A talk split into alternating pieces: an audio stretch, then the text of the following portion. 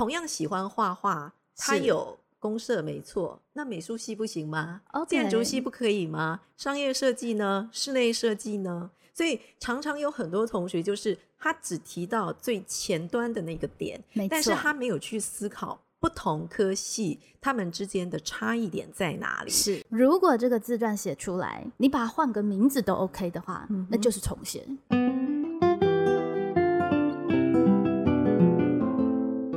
教学 I N G 是 I N G，可是也是 I N G 了。也是 I N G，在 N G 的点，其实反而是一个教学的最好的时机。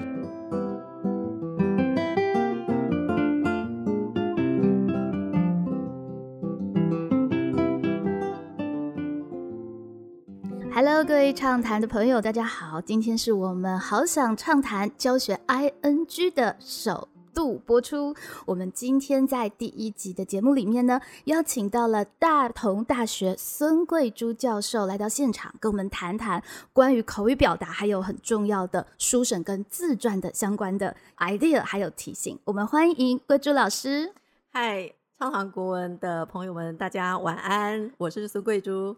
今天这个呃，就是老师们的对谈，我觉得非常的有意义哦。我们在这个呃一零八课纲正式上路，但是呢，最后一届同学要面临书审跟面试的这样的一个时期。我们今天呢，有机会可以让高中端跟大学端的老师一起来聊聊学生呢，在面对呃他们可能是人生第一次很重要的口语表达机会，对不对？那他怎么样去做一个一个呃很好的诠释？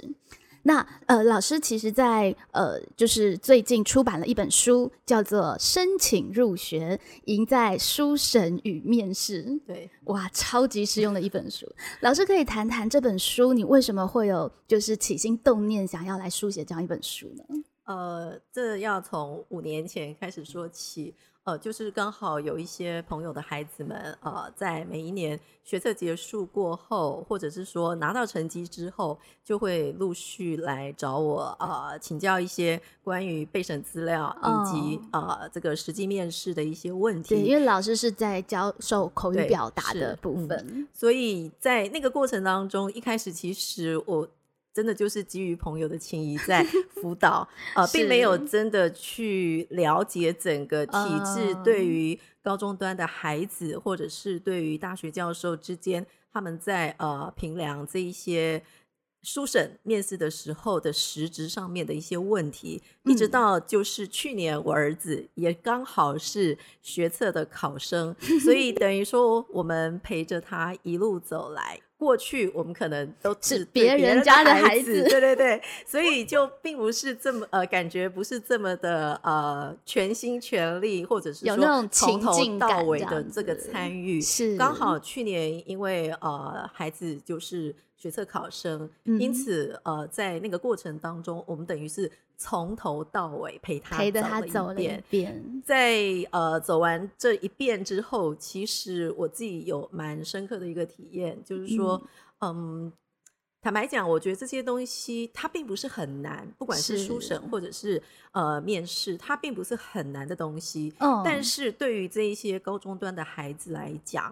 真的是很大的一个难题。是那个难题嗯常常有一些就是、呃跟大学端的期待有非常非常大的一个落差。嗯所以在嗯呃我带孩子的一个过程当中，嗯嗯，他后来就跟我讲了一句话，就是在嗯面、面对我一连串的这个 打击之后，他就说，其实呃。不是我们不想要学，而是从来没有人这样教我们。所以在那个过程当中，还有一个还发生过一个事情，就是呃，就是孩子的这个班上家长群，就有家长就说，呃，就直接跟班导反映说，为什么我的孩子写的书审看起来全部都是流水账？那老师就说，其实我们都教啦，我也不晓得为什么他们写出来的东西会这那个。概念没有 catch 到。对，不过那个时候我看老师在序里面写到，就是说、不是我们不想学，而是从来没有人这样教我们，我心里就哭哭。因为在就是数十年前，嗯我也是算很早期的那个较真，呃，不推推甄推荐嗯真试，嗯，对，然后我就想说，那时候都没有人教我们呢、可是我那时候是觉得，呃，我后来还蛮庆幸那个时候都没有人教我们的，是等于是完全连自自传是什么，然后要怎么写，乃至于申请入学是一件什么事啊，其实连老师们都不太知道。对对，然后可是因为从头到尾这样摸索过，所以嗯确实现在我在教学生的时候，我自己就会觉得，嗯，很很完整，我大概知道整个来龙去脉。嗯对，所以我其实想蛮想要问老师的，就是老师，你觉得这些东西为什么会有必要是我们可能是呃高中端或大学端的老师去教他们，而不是他们自己去摸索呢？呃，其实我觉得就是说这些东西，嗯，对于高中端的孩子来讲，不管是在阅读量或者是写作的各种技巧的一些教法，甚至是是要求，坦白说，跟我们过去相较起来，差别真的非常大。嗯，坦白说，我觉得不管是对旧课纲或新课纲的学生而言，它都是不太不太容易的事情。所谓的不太容易，不见得是学生不愿意学，而是嗯我觉得老师端是不是真的有针对各种不同的这个写作技巧去提点。如果没有的话，其实。呃，光是靠孩子们去摸索，不是说做不到啦，是可能那个时间要相对拉很长。而且其实有的时候状况是这样的，可能老师们也都有提醒，或者是说会有排你要呃可能要上台发表或干嘛，但学生没放心上，是直到了那个申请入学需求必近在眼前，迫在眉睫做的时候，所以有时候嗯。真的有点很想要不理他们，你知道吗？对，所以我觉得这其实有很多方都需要去同时并进处理跟没错面对，没错否则我觉得单是靠老师端或者是单靠学生端，恐怕有些时候他还是没有办法达到预期的效果。但其实最重要，当然还是孩子们要启动这个动机。我好想要把这件事情学好，乃至不是写好这一次的自传，而是我可不可以借由这一次自传跟书审的机会，学会了这个自我表达的技巧。对，对，嗯那既然有老师佛心来着，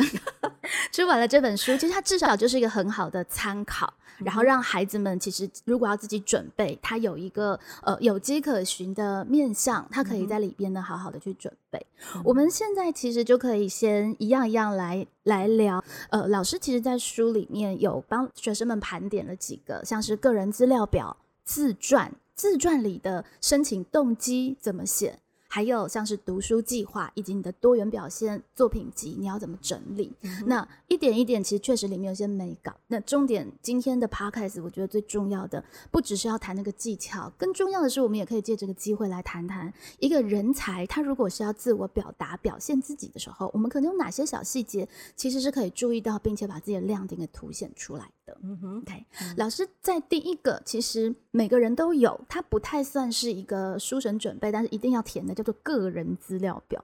光是在这里，其实老师就有提到一些蛮蛮重要跟有意思的美感，你可以跟大家分享分享几个吗？呃，我我觉得个人资料表其实很多人可能都会比较随性跟随便，嗯，因为，表格嘛，就是说表格我只要填了就算了。是，可是后来，呃，就是说我在辅导孩子的过程当中，其实你会发现，比方说他有字数的限制，嗯嗯，比方嗯说他可能会要求你按照他的项目，呃，嗯把时间以及你的一些呃重点，比方说有一些你的经历或者是呃醒思。启发等等，可嗯能有些不同消息，他在个人资料表上面都会有一些要求。是，所以呃，除了去看呃，就是说每个学校它要求的内容之外，嗯呃，我觉得比较重要的是，我看过很多很多人写的个人资料表，真的是从第一个字到最后一个字没有段落。然后那个哦一长串写下来，其实我觉得很大的一个问题就是，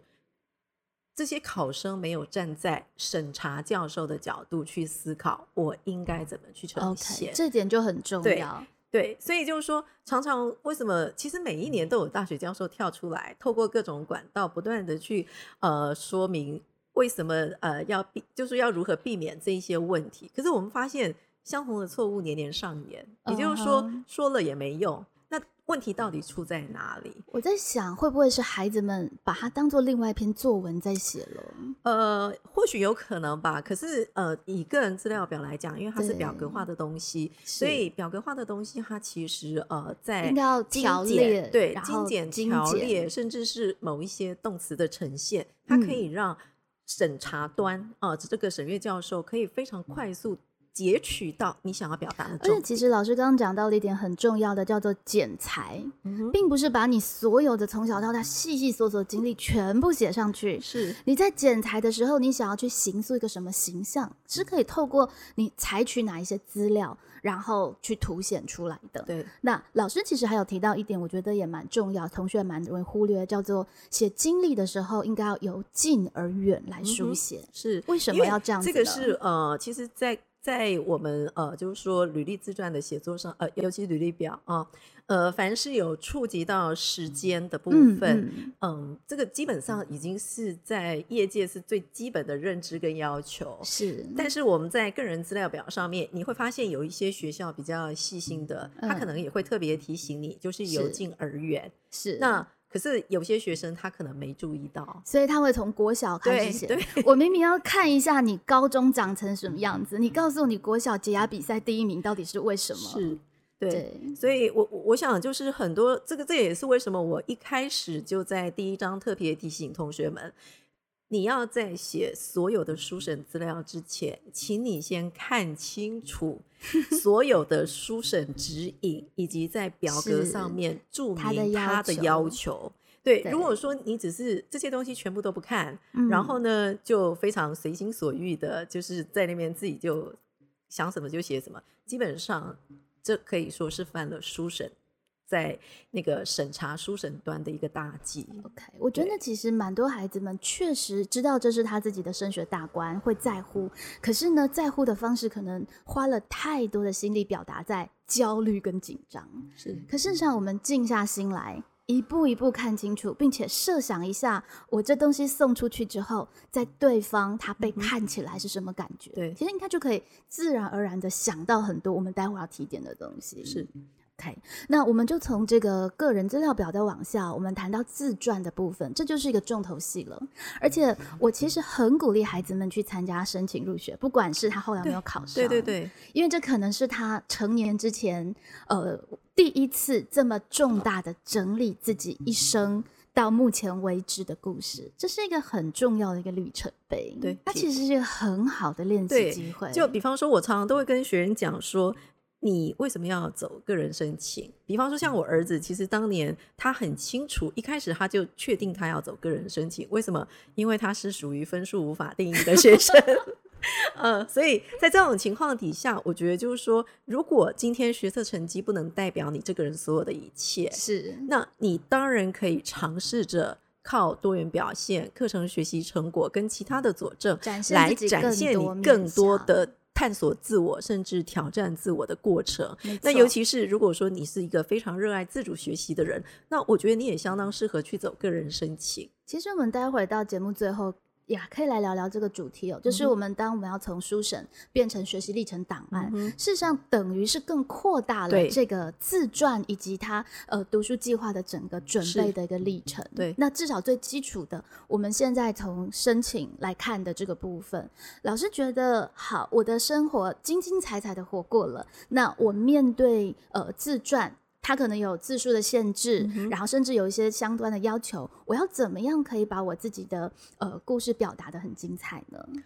基本上，我觉得，如果说你有非常非常旺盛的求知欲，是有积极主动的那种求知心态，我觉得你 OK，你可以走个人申请，或者是说你已经确定了你想要走个人申请，那么你从高一开始就必须要累积所有的历程。那这个历程，我觉得就跟现在学习历程档案的观念是符合的，也就是说。即便是旧课纲的考生，我都不希望你等到最后学测的时候再来去思考我我有过哪些经历，其实有点太晚。呃我现在要帮高三的考生问一个问题，可是就来不及了呀！哎现在已经就要申请要缴交是资料了，那我现在我可以怎么做呢？呃，那就，木已成舟。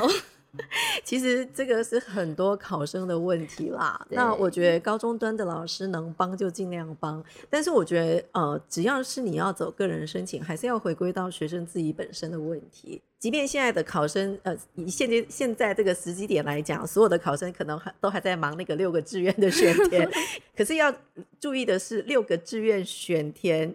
一结束，三月三好像三月三十一号吧，嗯，没错。一旦公布之后，就是筛选的就通过与不通过的时候，一直到你要缴交书审资料上传，其实不到两个礼拜。对，所以就是说，在这个过程非常非常紧凑的情况怎么办？那当然就是我说高中端老老师能够帮就尽量帮。那另外一个就是自己要呃尽快的去醒思一下，就是至少在这高中三年，你嗯参与过哪些活动，或者是社团，或者是哪些呃干部经历这些，尽快的把它汇整出来。说实在，其实现在孩子们的经历相对来说都是算多的。那有的时候真的可能孩子就懵懵懂懂的这样参与了，可是其实高三这个时间点，或许会是一个还蛮好的重新去深化你过去经验的一个机会。我觉得这是可能的。你以前可能就只是吵架啊，或者是觉得很烦，或觉得很累，会觉得哇好开心。可是因为这个自传的一个机会，你在说自己故事的时候，我们可能会提点出里面的一些意义，乃至于你用过的哪些策略，在里面的哪些感受。事实上，这个东西会是呃蛮重要的。对，就是说你要怎么样去回溯过去，然后把重点萃取出来，嗯而且是跟你想要申请的目标科系相关的，是你可能要特别把它给挑选出来。没错那至于比较不重要或者是不相关的，可能该舍弃就是要舍弃。这一点也是真的是我觉得很关键，对因为老师们应该看到很多的书审资料是从我的家庭，对或者是我家家有多里爸妈少人 对对对，我常常会跟孩子们说一点哦，就是如果这个自传写出来，你把它换个名字都 OK 的话，嗯那就是重写。嗯，对、我从小生活在一个民主气氛的家庭，那别人家可能也是这样，那这个就不用写了。，其实对我其实我蛮好奇的，就是说，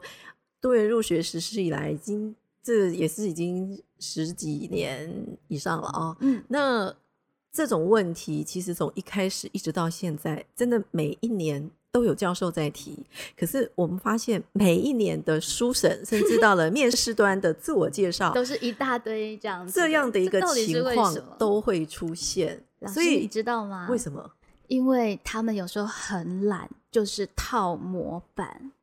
OK，呃，我曾经辅导过一个孩子哦，他一开始也是写这种我家住永和，家里有多少人，爸妈怎么样等，超无聊。是跟我经过了长时间的对谈，因为他想要去推甄跟他想要去申请跟绘画相关的科系，嗯设计、艺术设计。对，那我才不断的大家去提醒哦，原来他在国小的时候其实就常常乱涂鸦，爸妈会把他的照片就是呃照相起来，然后透过视讯跟在远地的爸爸分享，你看都有故事啊。是然后妈妈带他去看参呃去参加水墨画，然后呃他在水墨画的过程当中，第一次发现原来一个墨色可有这么多颜色的浓淡深浅。嗯哼，这些素材其实是他真实写过、真实有过的，可是，在没有被提取的时候，对他都忘记了，因为是啊他看着模板的时候，他只想到模板要讲的那些东西。对，所以我才说你要去回溯自己过去的学习历程，甚至很多从小到大你的一些兴趣，或者是有没有什么东西真的是让你呃真的可以让你废寝忘食，或者是嗯说呃可以让你完全投注心力，而且不受任何外界干扰。我觉得要先把那一些要素提点出来。是。要先粘粘连出来，然后让他们彼此呼应，产生有机的连接。是就是我们共同要用这一些元素去形塑一个怎么样的个人的特质。其实这就牵涉到一个说故事的能力了。对，但是我觉得这边有一个地方要提醒同学们的，就是呃，比方说很多人会讲，我从小喜欢画画，嗯，那也非常喜欢涂鸦，是呃，甚至看了很多艺术展览的作品等等等，嗯嗯嗯因此我就选择公社系。但个是太薄弱了一点点问题，就是说，同样喜欢画画，它有公社没错，那美术系不行吗建筑系不可以吗？商业设计呢？室内设计呢？所以常常有很多同学就是他只提到最前端的那个点，但是他没有去思考不同科系他们之间的差异点在哪里。是，所以，如果说你只是强调哦，我非常喜欢画画，我喜欢去看展览，对于美术有过什么什么什么的作作品之类，其实你要去思考跟你申请的科系，你要相对应相呼应的对那个契合度。对，如果说你你就因为这样子，所以我公社，其实那个跳跃有点太而且大。这个跳跃的大，其实也反映了自己对于这个科系的不太理够解虔诚。对，对对所以这样子就很容易会被在面试的时候，你就会被面试教授直接呃点出问题。如果说你没有办法，比方他就可以问你说。同样都是画画，那你告诉我美术系、工设系、商设系、建筑系、景观系，他们之间的差异在哪里？我可以跟你保证，学生一问就到。对啊，电子、电机是都一样对不对？机械这些到底差别在哪里？你不可以说我从小喜欢把东西拆开，所以我想要读这方面的可惜。这中间故事的连接要有它的合理性，嗯同时也要有它的架构脉络，而且重而点不是突然跳跃。在一次一次的那个追问过程当中，其实也真的是在问自己，是甚至如果更更精细，你可能还要去谈，同样我想读中文系，为什么我选择台大不选择师大或政大？那不同大学的同一个科系，差别在哪里呢？是啊，对，所以这一些其实我在书里面也有提到，其实你在呃书审资料的时候，就必须要去理清。呃，比方说你今天同时申请六个学校的中文系，那你就必须非常清楚的了解每个学校他们的强项或者是发展的重点跟未来的一个方向到底在哪里，差异嗯是什么，这个都必须要了解。呃，一方面是你了解的越透彻，你的书审资料会越有胜算。那当然，到了你的第第二阶段面试，一旦被问到类似的问题，你就可以非常从容的去回应面试端教授的这个提问。因为通常教授们在问问题，会从你的自传去生发出对题目嘛，很多的书审资料其实都是提问所在。是，还有一个问题哦，就是有些学生他会觉得，嗯，我觉得我蛮想申请这个科系，可是好像那个人格特质不是那么相符，可是我就是喜欢这个科系，那这个部分老师没有什么看法呢？呃，其实有些同学我们可以看到，他非常清楚科系所需要的人格特质，所以他在自传跟申请动机的时候就可以发挥的非常好。那有些同学，我觉得不一定是说不符合，而嗯是我觉得他对自己了解的不够深刻。哎，这个所以是很有意思的，所以他没有办法去，或者是说他不知道怎么样去同整自己过去的一个学习历程，然后跟科系要求的人格特质呼应。所以可能其实发现不符合的部分，听起来其实也许不见得不符合，对，有可如果你真的真心就是好想读这个科系，有可能是你对自己了解不清楚。是我觉得有还有另外一个可能性是你对那个科系是用刻板印象去理解，对，所以一定要很文静的人才适合读中文系吗？不是 啊？一定要非常有那个抗争精神的人才适合读社会系吗？也不是啊。对，所以呃，其实我在那个呃第一章就有提到人格特质的部分。其实那个地方呃，就说那个单元，其实当初我本来没有想要把它呃写这么多的啊、是，可是后来我发现，真的很多孩子他弄不清楚人格特质是什么，嗯而且从第四单元我们在访谈呃其他科系的教授在当中，你可以看到很多教授都在提人格特质跟申请科系的呼应对应。所以后来我就想，好吧，就好人做到底，我就干脆就列了一些学院，呃，大概都各提出三个科系，把嗯一些比较相关的人格特质列出来我们来。来看一下老师有写哪一个特质，我们一起来想想看，他有没有什么可能可以提供学生们去做想象的一个例子。像我觉得，如果说你今天是一个热爱创作的人的话，其实你想想看哦，如果说你热爱创作，在中文系来讲，你可以呃，你可以真的实际上去写新诗啦、散文啦、小说，甚至是嗯评论，嗯、或者是参加文学奖竞赛。对，那可是有没有可能换一个方式来想？你一样喜欢创作，可是我今天要申请新闻或者是传播相关的科系，是。那我可能我会把重点放在我的观察力、醒思力，或者是我的批判的能力。是。那这样子，他所产出来的作品可能就是报道文学，嗯它可以嗯。去针砭时事，嗯。或者是说，你今天想申请的是设计的科系，嗯。那你在设计相关科系里面，理念阐述很重要啊，嗯文案写作也很重要，设计行销更不用说了。是那它跟文字还是有关系。那如果说你今天想要申请医学系相关科系，那医学人文的关怀呢，它一样可以透过文字其实去你有一个文字的质感，你可以去对应很多对不同的科对，系所以我觉得有些时候太过刻板，对是因为太过刻板，导致你在很多呃申请科系的对应人格特质的时候，你会不知道自己应该怎么样去施展。对可是这种情况，就如同我刚刚说的，同样都是你喜欢文字，但是我对应到不同科系，我有可以我可以有不同的故事开展。而且我在强调的时候是可以就那个科系所需求的的呃特质，你去做一些深掘，不是叫你说谎对哦，对是你在自己的本来有的专长上面再去特别的强调。我觉得就是换一个面向来看问题，那我刚刚谈的其实是有的时候学生呢会看着这个，然后又觉得啊糟糕不合。我都没有。比比方说，如果有一个孩子他很会带活动，嗯每次讲笑话就是会让人家笑。是一样啊对，虽然他没有很多的文学创作，可其实他可以去强调自己的故事叙对说能力。对，他会讲笑话，这是需要口语表达的功我对力。人是有敏感度是的，我是会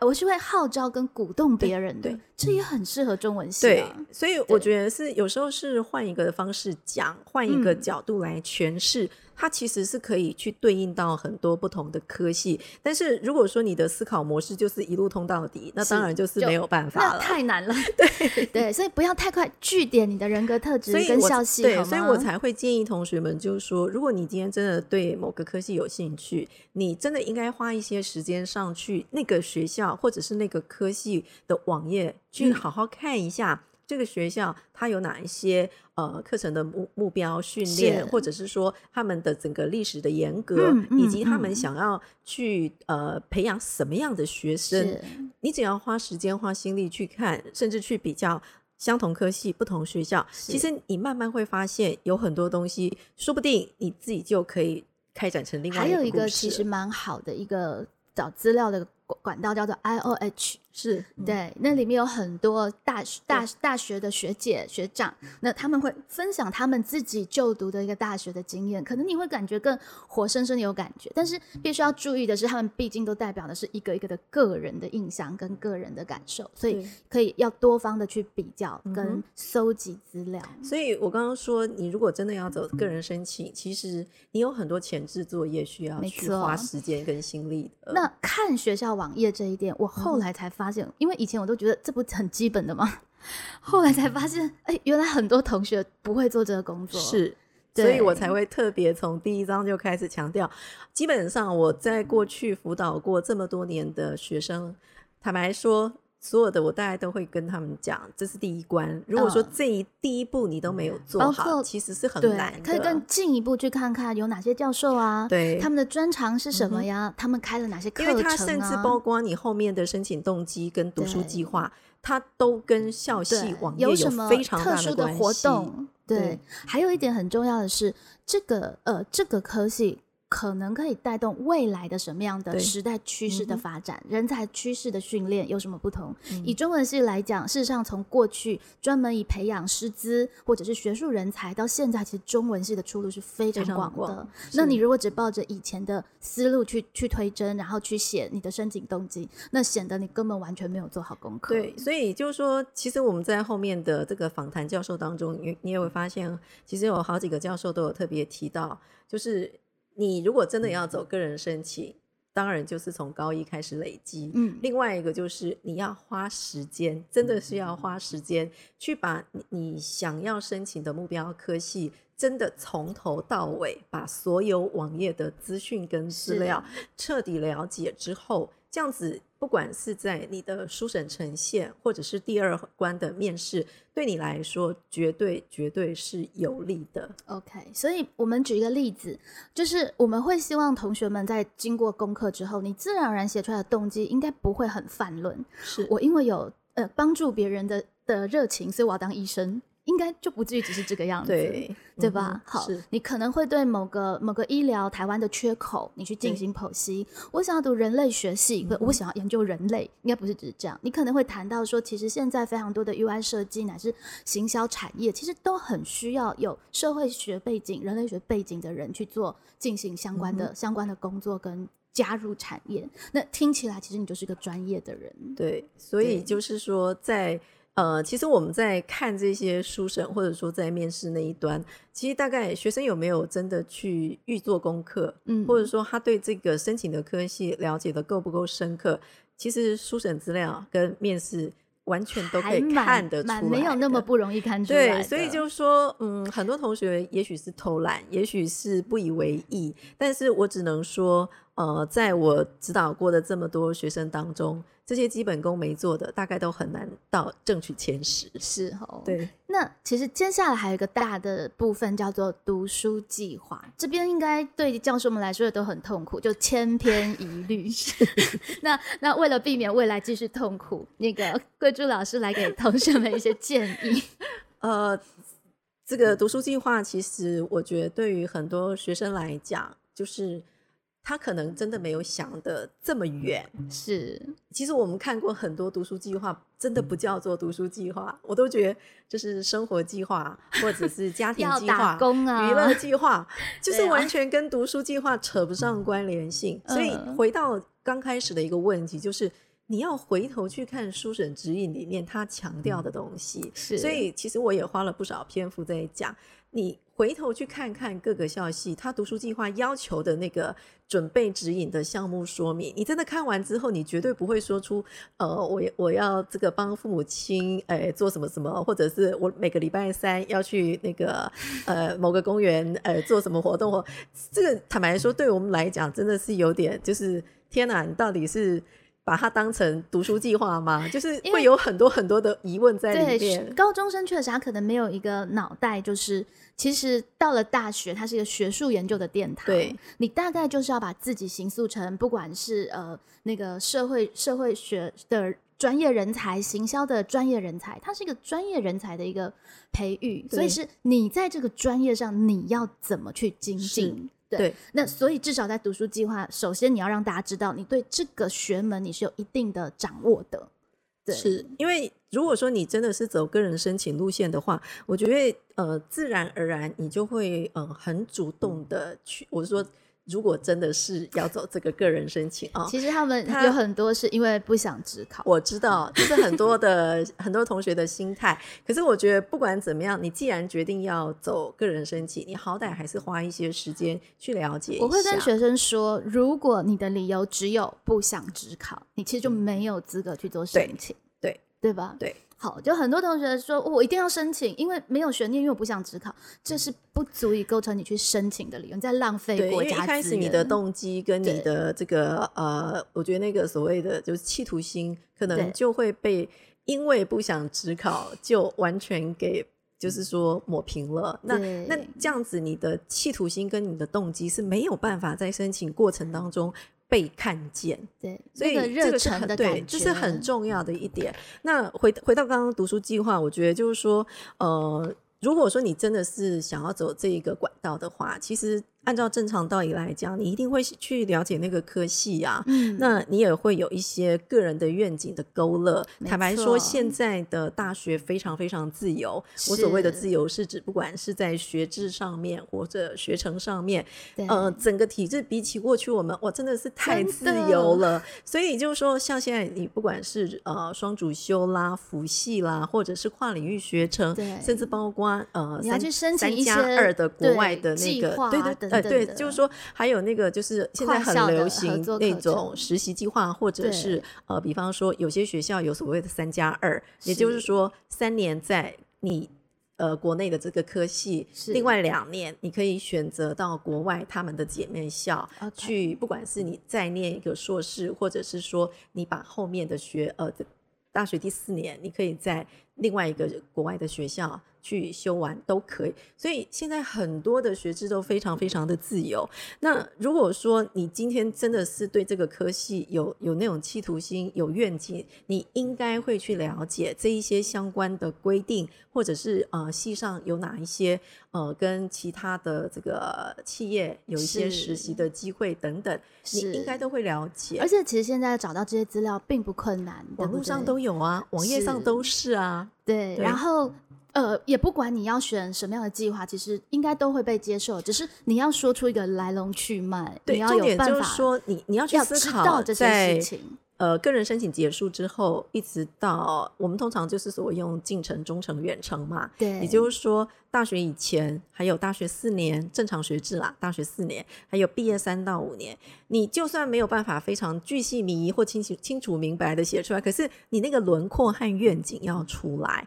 那这样子才有办法让审查，就是说审查端的教授了解说，你对于这个科系是真的有企图、有想法、有热忱，那我们也看得到你的潜力，这样子才有可能在这个书审筛选的过程当中被看见，或者是被留下来。所以，如果是学生写，包括比方说，呃，我要去考英检几级，嗯或者是要阅读什么杂志，或者是呃，我可能要去做什么打工，类似像这些东西，分别在教授评断里面，你们会怎么去看待？嗯，坦白说，其实现在外语能力检定很重要，对所以其实很多教授都会希望看到同学们在外语检定上面的一些规划。是那如果说你在一开始就已经通过，比方说学校的大一英文的免修门槛，那当然对你来讲是优势，也是加分。嗯，但是嗯我们看到有些学生，他是因为有规划要出国交换，或者是是未来他想毕业之后想要去出国攻读硕士，那你就必须要有相对应的你的这个你要去检检定定成绩，哪一个对对对，你必须要有相对应的检定成绩期分许是。所以这个其实也是很重要的一环。那嗯另外就是你要怎么样去应用系上的资源这个资源不管是跨领域学程，或者是实习的机会，或者是呃双联学制等等等。那如果说你今天真的对这个科系非常了解，而且有企图心的话，这些东西应该在你的读书计划当中被呈现那。一定要写的越繁复越好吗？没有没有，其实我在书里面，其实我是比较建议用条列化，因为读书计划申请动机是合并在一起一千个字，是所以等于说你只有五百个字左右的一个这个。字数可以发挥，那通常申请动机我们大概会比较偏向就是段落式的呈现。可是如果说是读书计划，我会比较建议同学们就用条列式哎其实重点不是字很多，重点是里面的那个密度跟那个质感是对必须要够的。嗯哼，好，那我们最后来谈谈多元表现跟作品集这个部分。这个部分就比较牵涉到让教授们去了解，呃，你在高中有了哪些学习，然后呃，我做了哪一些事情。这个部分就是贵族老师看起来会有什么需要提点的呢？呃，如果说是设计系相关的同学，那可能在嗯。做作品集的部分，你必须要有一些目录的编排，因为嗯通常嗯设计系的考生他可能作品不少，所以你必须要有一个分类的项目目嗯录的嗯编排。嗯那在呃这个内文部分呢，你可能除了作品的显现以外，你还要稍微去说明一下你的作品的名称，或者是你的创作理念、你的创作过程。尤其很多设计系相关的老师都会非常看重你的创作过程的阐述。是这因为个就是学习历程的对因为他可以看到你为什么创作这个作品，那这中间你有哪一些发想，或者说你碰到了什么样的困难，最嗯后你用什么样的方法来解决？是那怎么样最后完成了我们现在看到的一个作品？所以这些阐述其实呃过去其实就已经有不少校系会特别点出来，但是我们发现真正做到的学生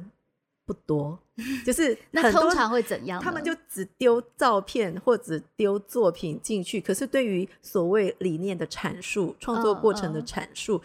坦白说，很多同学要么就是写不好，要不然就是他根本就是只有作品的排列。这应该不止设计系，其实各个科系对，像中文系也有作品嘛。对，那但是就是说，在这个过程里面，呃，很多教授都非常重视所谓那个动机跟理念的阐述。是这也是很多同学会忘记的。对，可是现在的学习历程档案就会要求你特别写出来对，他等于说，不管你是在一百字的简述上面，或者说你在作品本身的底下，可能他们都会非常强调，在这个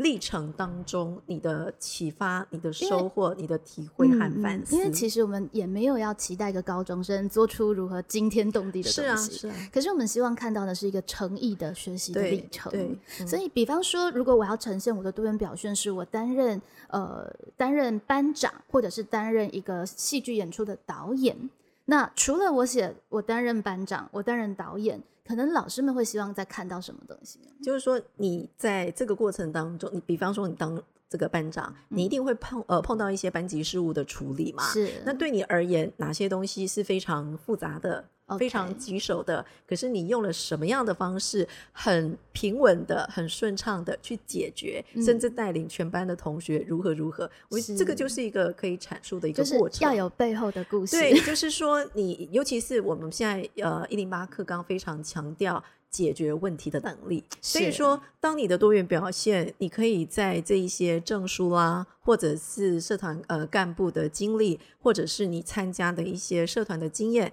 去阐述你背后所碰触到的一些问题，以及你解决问题的一些方式，或者是在过程当中的感受，有什么样的转变，自然而然就是会比较去呼应一零八课纲。学习历程档案的，而且其实如果这个部分写的够虔诚，是不是也不尽然一定是要哇得超高的名次才算是一个好的？倒也不是，我觉得重点还是在你背后的体会跟反思。所以，比方说我担任了话剧的导演，我们那一次名落孙山了，可是我怎么处理我们班上失落的情绪，让大家继续是在一个团结的状态，那超棒的呀！是啊，所以在这个过程当中，你甚至你碰触到的困难点，你的挫折。它都它都可以当成是一种历程的反思，跟你在这个过程当中，比方说，虽然说我我们落败了，但是我们也看呃看到就是人外有人，天外有天啊，或者是说我们发现自己在哪些方面的努力不足，那如果再给我们一次机会，